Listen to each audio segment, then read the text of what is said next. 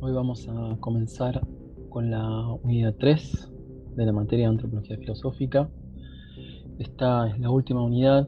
y va a versar sobre la pregunta por el hombre en las ciencias humanas contemporáneas. Para eso vamos a trabajar con uno de los autores más conocidos en la actualidad, un pensador francés que se llama Monsieur Foucault y con un texto de él que se llama Vigilar y Castigar. Como disparador del tema, yo les he propuesto que vean la película documental sobre catedrales de la cultura, la prisión de Halden. Es una prisión de máxima seguridad que existe en Noruega y que es considerada una de las prisiones más caras, más efectivas y también más humanas que existen en la actualidad.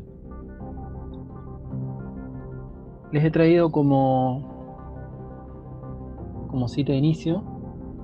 una frase, una frase de Foucault de Vigilar y Castigar que dice, ¿os sorprende que las cárceles parezcan fábricas, escuelas, barracones y hospitales que parecen cárceles? Esta cita de Vigilar y Castigar es la misma cita con la que comienza el documental sobre la prisión de Halden. Nosotros no vamos a ver eh, el documental ahora, porque esto supone que ustedes ya lo han visto en, en el aula virtual, sino que vamos a hablar un poco acerca de este documental sobre la prisión noruega de Halden. Yo les propongo aquí, luego de ver el documental, como dos interpretaciones posibles de la prisión de Halden. Eh, la primera interpretación, que es la más común, consiste en considerar que la cárcel de Halden se parece mucho a la sociedad. De hecho, ustedes observan eh, la estructura de la cárcel, van a darse cuenta que esa cárcel es como una pequeña ciudad, donde hay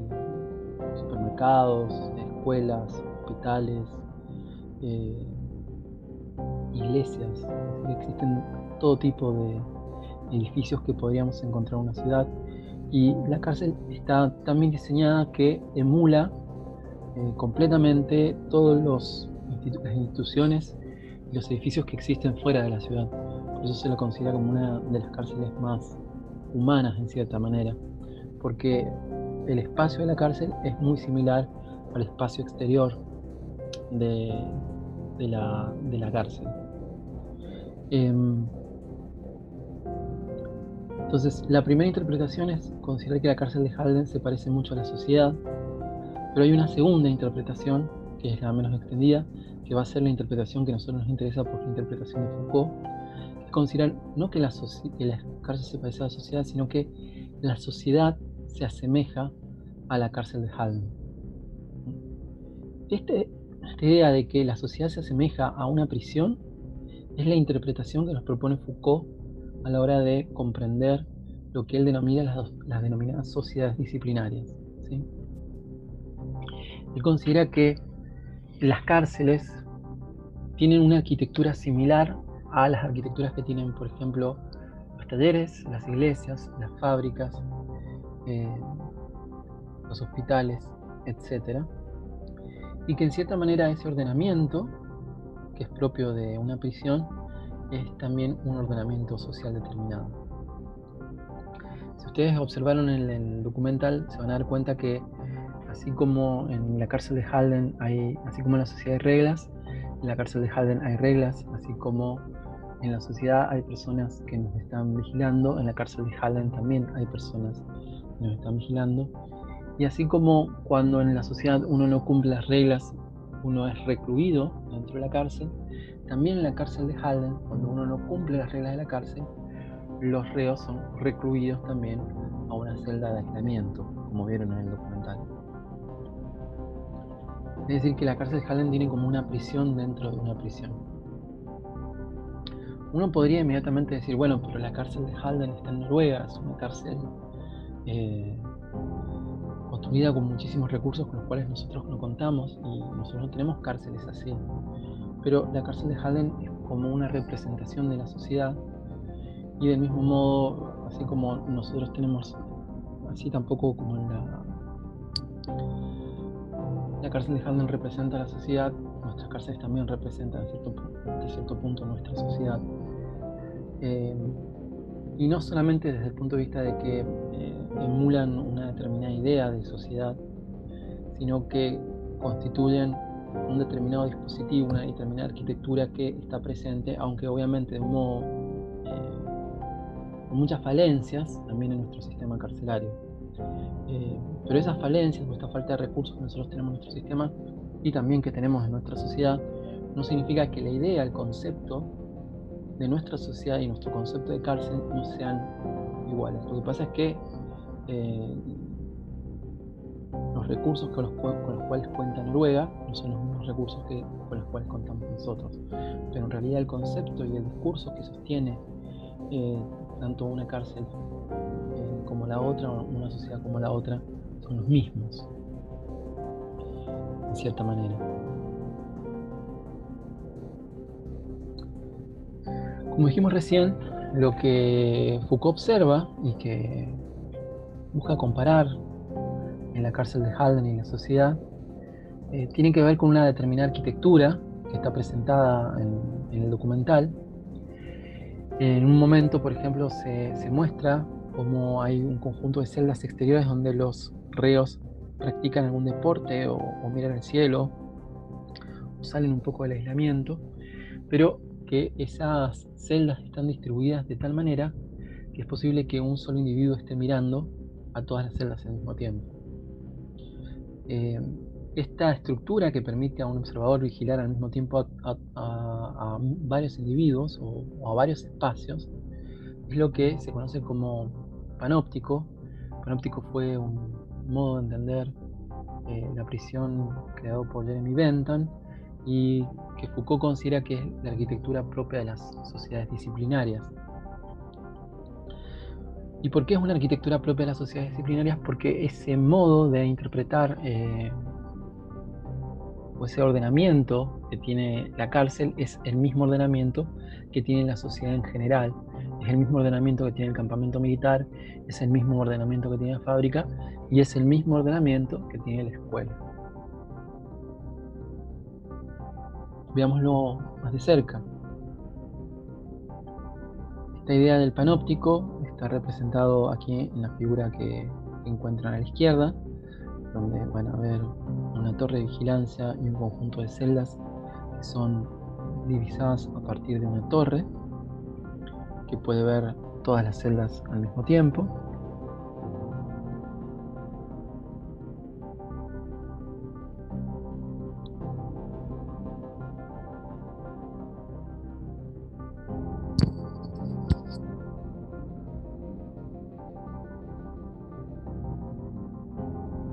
Y esta misma estructura del panóptico también la van a encontrar en, las celdas exteriores eh, de la cárcel de Halden. Ustedes ven, ahí pueden encontrar cómo los reos están entreteniéndose en cada una de sus celdas, cómo la estructura es eh, piramidal, hay una puerta, después una pared de vidrio y hay una persona que está observando desde la puerta una figura oscura ustedes pueden ver ahí. Es mi prisionero musculoso y aquí en el que está jugando al fútbol. Si ustedes observan atentamente en la puerta, van a encontrar que está la misma figura oscura, es capaz de observar lo que hacen tanto el reo de la izquierda como el que se presenta aquí. Todas las puertas dan a un mismo punto de observación y ese punto de observación le permite vigilar a cada uno de los reos que están en estas eh, celdas exteriores. Entonces, esta estructura, a partir de la cual una sola persona puede observar a todos, es lo que Bentham denominaba eh, panóptico.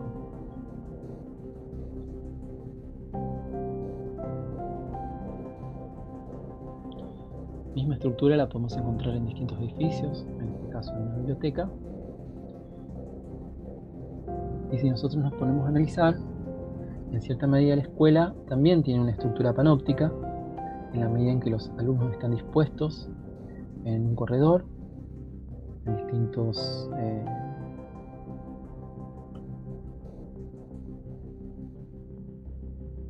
distintos bancos dispuestos o separados por un corredor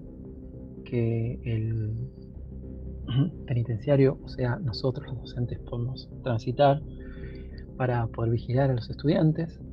A su vez, estas aulas están distribuidas en un pasillo, con una puerta que da al pasillo, que generalmente es una puerta transparente, para que el directivo pueda vigilar qué es lo que estamos haciendo ahí adentro.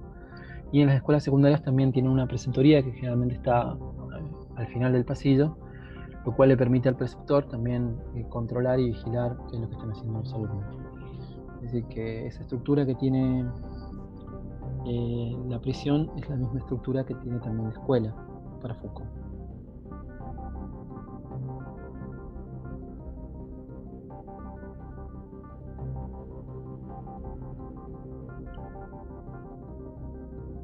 En cierto modo, entonces, esta sociedad, que él denomina sociedad disciplinaria, eh, que está construida arquitectónicamente a partir de estas denominadas instituciones eh, de encierro, también son instituciones que se crean a partir de determinados saberes o determinados discursos que intentan intervenir técnicamente sobre el hombre. Por eso Foucault en un principio lanza como una sospecha hacia las ciencias humanas, es decir, por qué surgen en el siglo XIX, siglo XX, esta multiplicación de ciencias humanas, todas esas ciencias que comienzan con el psi, la psicología, la psicopedagogía, y también esas, esas eh, ciencias que tratan de ocuparse de eh, la sociedad, como la sociología. Foucault sospecha que estas ciencias humanas no aparecieron por casualidad, dice Foucault, que las ciencias humanas no aparecieron hasta que, bajo el efecto de algún racionalismo impresionante, un logos, diríamos nosotros, algún problema científico no resuelto, de algún interés práctico, se decidió hacer pasar al hombre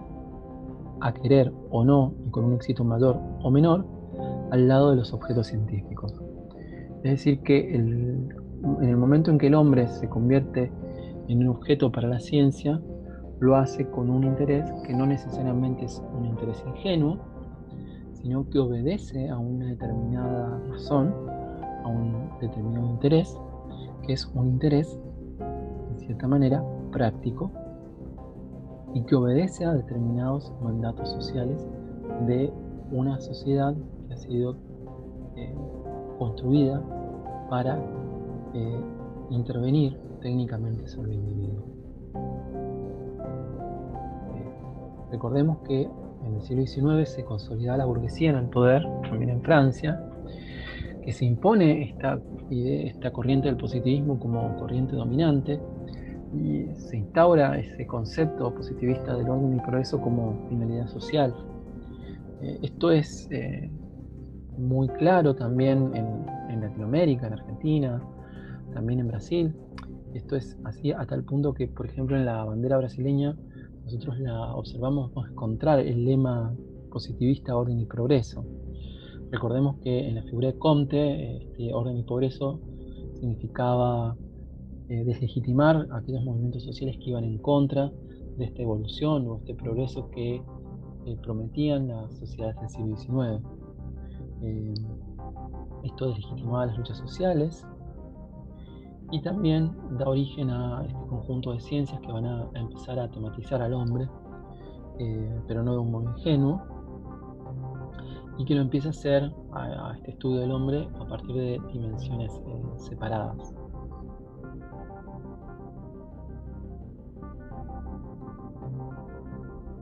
Ya en el siglo XVIII, Kant había notado el carácter paradójico de la pregunta por el hombre y había sospechado un poco acerca de la posibilidad de que eh, esta separación o este estudio del hombre a través de distintas disciplinas científicas le trajera en definitiva algún beneficio. Y había sospechado de que estas eh, la tarea del conocimiento del hombre no solamente es una tarea teórica, sino también una tarea práctica, que el hombre necesita conocerse, sino también crearse, realizarse eh, institucionalmente en la sociedad o en el mundo, que necesita reconocerse en el mundo, pero que esta separación en disciplinas le impedía, en cierta manera, a este hombre reconocerse, porque se comienza a fragmentar este estudio del hombre. Foucault también piensa lo mismo, estas separaciones de distintas disciplinas científicas impiden reconocer al hombre, reconocerse al hombre en su unidad. Y que este interés del conocimiento científico del hombre en distintas disciplinas nace cuando el hombre pierde un marco orientador de la realidad social y política y cuando ese hombre se convierte en un objeto de interés para, una, para necesidad de unas determinadas clases sociales que buscan intervenir eh, eh, individual y socialmente en, el hombre.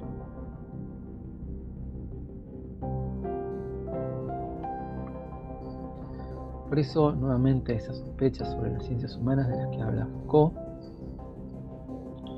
eh, para él, en cierta manera, estos discursos, estos saberes, estos discursos, tienen como finalidad no conocer al hombre por mera curiosidad, sino conocer al hombre para intervenir técnicamente sobre él, para transformar la vida y los sentidos de la vida que se atribuyen las personas, se atribuyen las personas a sí mismas. Eh, implica también manipular las conductas y también volverlas útiles en orden establecido. Eh, y en la medida en que se objetiva a ese hombre como objeto del conocimiento, también se lo transforma, se interviene en sus conductas de determinado modo y por eso dice que al objetivarse se produce un saber acerca del mismo y al mismo tiempo se interviene técnicamente sobre él. Un ejemplo sería cuando, cuando ocurre un, un alumno disruptivo en una clase o cuando algo, algunos sujetos eh, sale en la normalidad, entonces inmediatamente eh, las ciencias intentan crear algún saber que nos permita intervenir en ese sujeto para normalizarlo. Y eso es justamente lo que plantea Foucault. Eh, generalmente se busca un saber, nombra ese trastorno, se interviene técnicamente para evitar que ese trastorno eh, ocurra. Eso consiste justamente en intervenir técnicamente sobre un individuo todas las ciencias sí, para Foucault entrarían dentro de ese rango.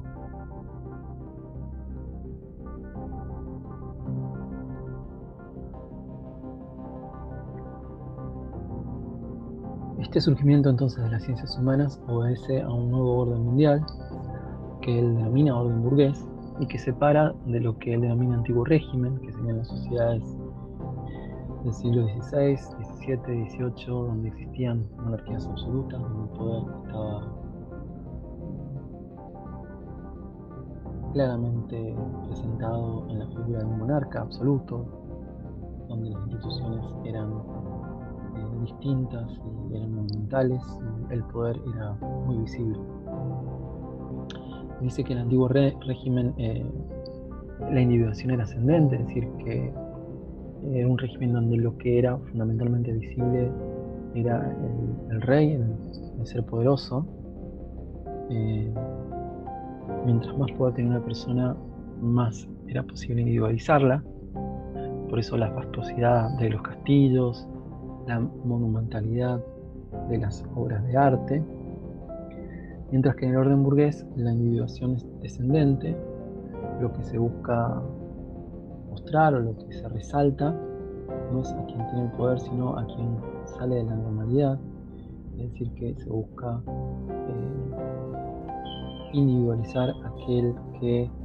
no se adapta al marco social. En el antiguo régimen, y esto es interesante, eh, muy terrible porque vigilar y castigar comienza con la descripción muy gráfica de un castigo muy cruento una persona a la cual se la tortura, se la quema y se la desmembra. Y él muestra en Vigilar y Castigar cómo ese modo de castigar se transforma completamente en el siglo XIX, donde ya no se va a castigar el cuerpo, dice Foucault, sino que se va a empezar a castigar el alma. Mientras que había una espectacularidad en el castigo, en el antiguo régimen, eh, estaba azote público y demás, en orden burgués el castigo se oculta dentro de, las prisiones, ya no se utiliza el castigo cruento, se castiga al, cuerpo, ni, se le da latigazos, ni se golpea a las personas, sino que se castiga el alma, eh, en el sentido en que se actúa sobre la psiquis de las personas, se actúa tratando de convertir a esas personas en personas supuestamente útiles para la sociedad. Les quita la libertad, pero no, se les golpea ni, se les produce ningún trato de los considerados, entre comillas, inhumanos. Porque en definitiva la humanidad está definida por otro modo de actuar frente a las personas que rompen las reglas. En el antiguo régimen el poder es ejercido por personas que se muestran poderosas, mientras que en el orden burgués el poder es cierta manera invisible, ¿no? que el rey representa el poder, ni siquiera los políticos representan en cierta manera el poder, lo que se hace es eh, dispersar ese poder en un conjunto de códigos y ese códigos, conjunto de códigos, normas, actitudes, acciones, eh, actúan mediante la sujeción y el disciplinamiento. Eh, la disciplina tiene que ver con otro tipo de cosas no es eh, el castigo material, el castigo corporal. El poder para Foucault en las sociedades actuales en el orden burgués es lo que denomina el poder disciplinar. ¿Qué es el poder disciplinar? Bueno, es un poder en donde no se castiga el cuerpo, sino el alma, habíamos dicho, donde se encausa la conducta de los sujetos en una dirección útil para las instituciones sociales, donde eh, sostiene un discurso que busca educar o beneficiar a los sujetos, pero que en realidad lo que hace es fundamentalmente eh, mantener el sistema de poder funcionando. Y para hacerlo produce los sujetos que lo hacen funcionar, es decir, subjetiva aquellos individuos que están dentro de esa red de poder para que funcionen dentro de esa red, para que operen dentro de esa red y que, cumplan una función de esa red, dentro de esa red de poder. Dice Foucault, es un poder que en lugar de sacar y retirar, tiene como función principal enderezar conducta. Es decir, yo no castigo para excluir, sino que castigo para utilizar eh, ese castigo en beneficio de la sociedad que yo quiero construir o que quiero legitimar. Dice Foucault que ese poder disciplinar separa, analiza, diferencia, lleva su procedimiento de descomposición hasta las singularidades necesarias y suficientes, busca ejercerse a partir de un procedimiento de descomposición, analiza a ver quién se sale de esa normalidad y actúa sobre él. Luego dice que no solamente utiliza a los sujetos, sino que fabrica a los sujetos, eh, los fabrica como sujetos de su propia producción y actúa según una economía calculada, según un o sea, no es exagerado a la hora de que se viera una norma, sino que siempre trata de dar una respuesta justa. Eh, eso es decir, que es eh, una economía calculada porque funciona a partir de eh, el premio o la ganancia o el castigo y siempre busca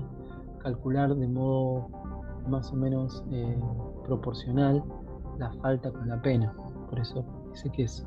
una economía calculada.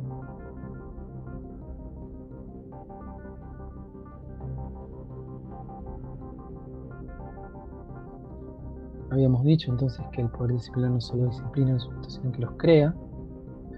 es decir, los convierte en eh, engranajes útiles para la sociedad. Eh, en tal caso, incluso ese individuo que para el naturalismo era el átomo irreductible del pacto social. En realidad, ese Foucault sería algo así como el producto, más que nada, del poder disciplinar. Eh, es un sujeto que se encuentra sujetado a la maquinaria de la que forma parte como uno de sus engranajes. Eh, y esta maquinaria eh, no solamente produce sujetos, o produce sujetos porque en definitiva produce realidades, discursos, ciencias que intervienen para modelar instituciones y conductas. Estas instituciones, como la escuela, la fábrica, el hospital, actúa como operadores ortopédicos quiere decir que son ortopédicos que tratan de enderezar eh, esas conductas que pueden ser desviadas, que van en contra de lo que la sociedad necesita y actúa eh, interviniendo y conduciendo esas conductas desviadas de la mejor modo posible para crear o para sostener el sistema de poder en el que están insertas o para eh, aprovecharlas dentro de ese sistema.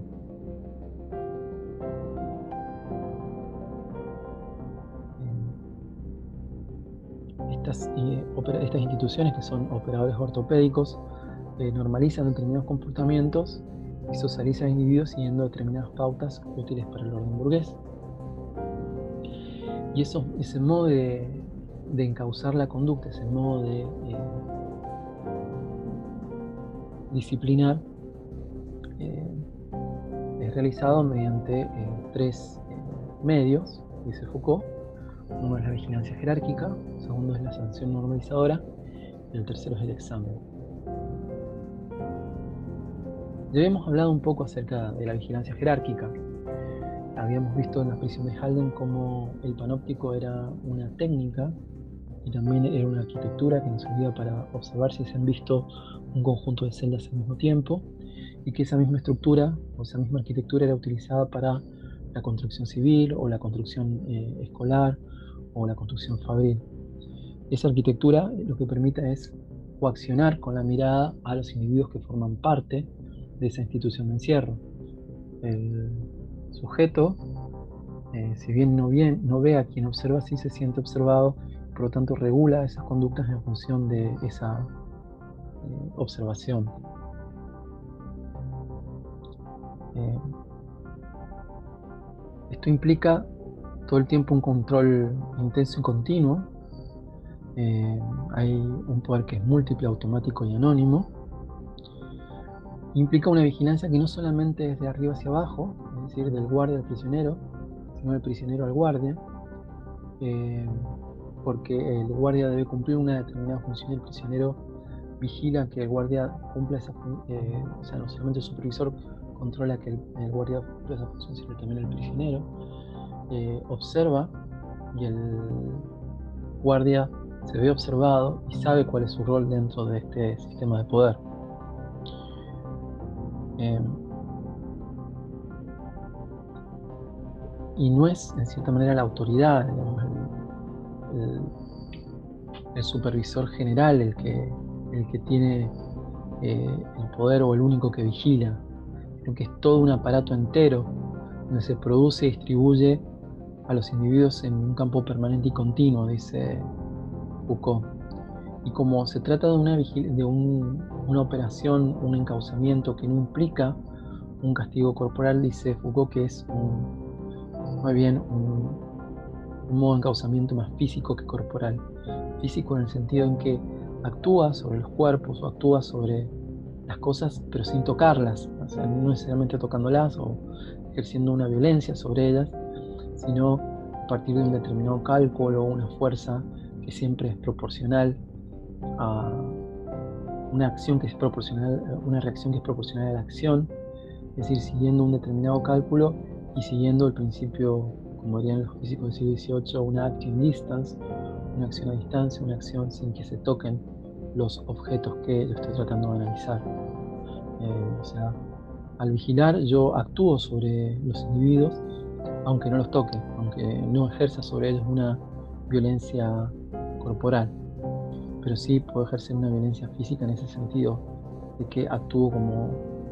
eh, como la inercia o como la gravedad sin tocar esos cuerpos. Los hago moverse de determinada manera y actuar de determinado modo.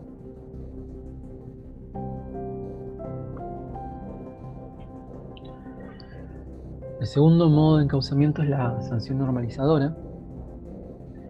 Dice Foucault que implica una infrapenalidad y una micropenalidad. Implica un modo de controlar no solamente aquellas faltas que podríamos considerar graves, sino que penaliza aquellas pequeñas actitudes, llegar tarde o, hablar de un modo irrespetuoso frente a un docente o frente a un guardia o frente a una autoridad. Eh, esto implica siempre también una micropenalidad porque esas pequeñas transgresiones implican también eh, pequeñas penas. Eh, y ese modo de castigar esas actitudes o de cuestionar esas actitudes no necesariamente se lo hacen mediante castigo físico, sino siguiendo formas sutiles que van desde castigos físicos muy leves hasta pequeñas humillaciones, una mala mirada, un gesto, mantener la mirada a una persona, eh, pequeñas humillaciones, eh, una pequeña burla, todo eso son como micropenalidades, dice Foucault. También dice Foucault que el castigo disciplinario es isomorfo a la obligación misma. Eh, si una persona, por ejemplo, comete una falta, yo no voy a castigarlo utilizando algo que no tiene nada que ver con esa falta. Eh, si una persona comete un error, entonces lo castigo tratando de que repare ese error de un modo que eh, sea útil para la sociedad en la cual yo quiero introducirlo. Cuando, cuando Bart Simpson comete una falta y la maestra le hace escribir en el pizarrón, está haciendo justamente esa penalidad que es normalizadora. Eh, si yo cometo una falta, entonces repito una palabra hasta que me salga bien, eso se llama isomorfo, es decir, isomorfo quiere decir que tiene la misma forma, el castigo tiene la misma forma que la falta. Cometió una falta, se equivocó en algo, entonces tiene que escribir 100 veces hasta que salga bien. Se utilizó esa sanción no para castigarlo de una manera que no sirva para que la persona aprenda, sino lo castigo para que aprenda mejor y se adapte mejor a la sociedad en la cual yo quiero incluirlo.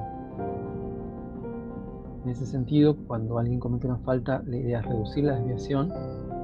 y el castigo siempre corrige, corrige. Es un castigo del orden del ejercicio. Castigar es ejercitar ejercitar, ejercitar, ejercitar hasta que aquella falta desaparezca. Sin embargo, no solamente actúa mediante una sanción, sino también mediante una gratificación. Si alguien comete una falta, se sanciona, pero el mejor modo de controlar que alguien no cometa una falta no es solamente sancionando, sino gratificando a aquellas personas que se portan bien.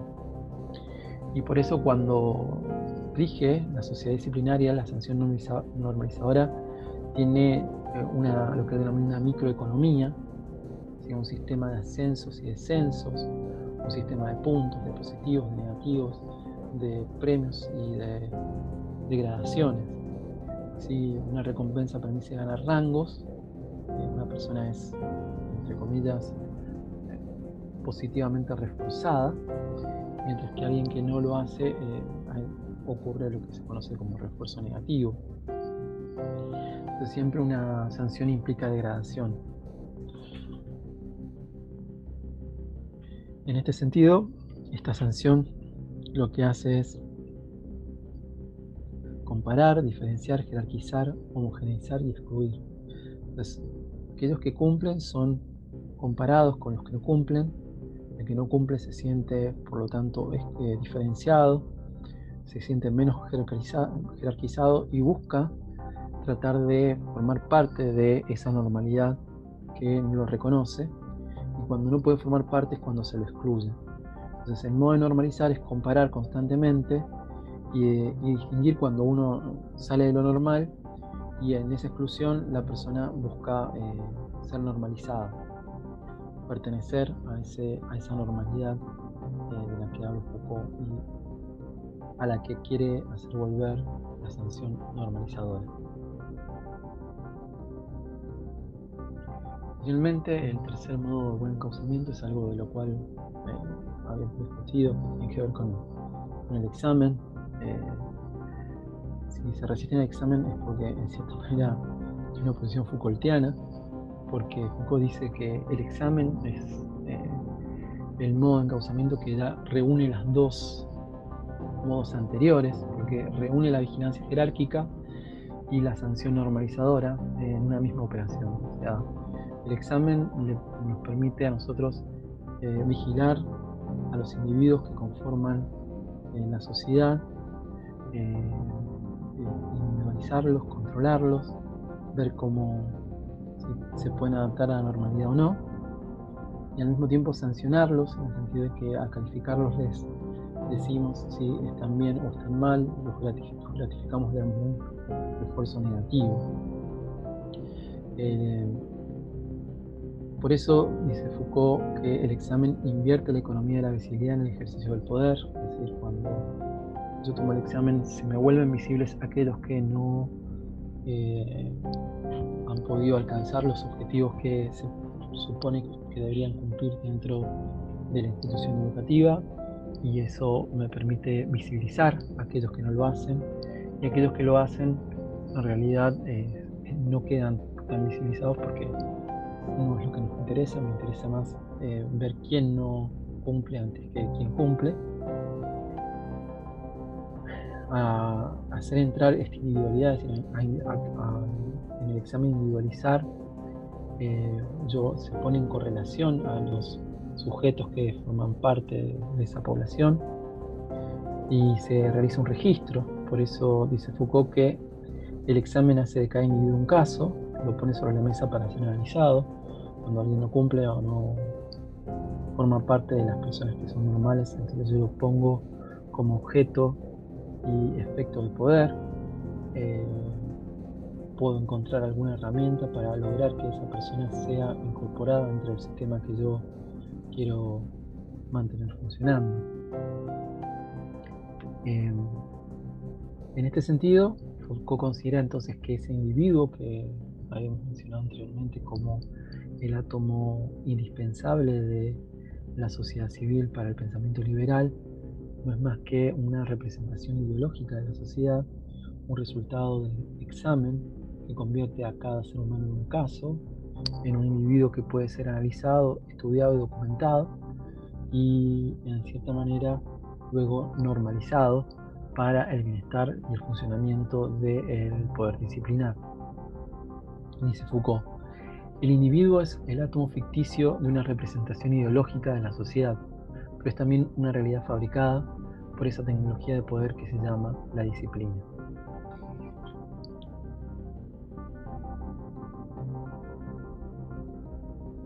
Bien, hasta aquí más o menos el, texto Vigilar y Castigar de Michel Foucault. Espero que les haya servido para comprender un poco mejor este contenido.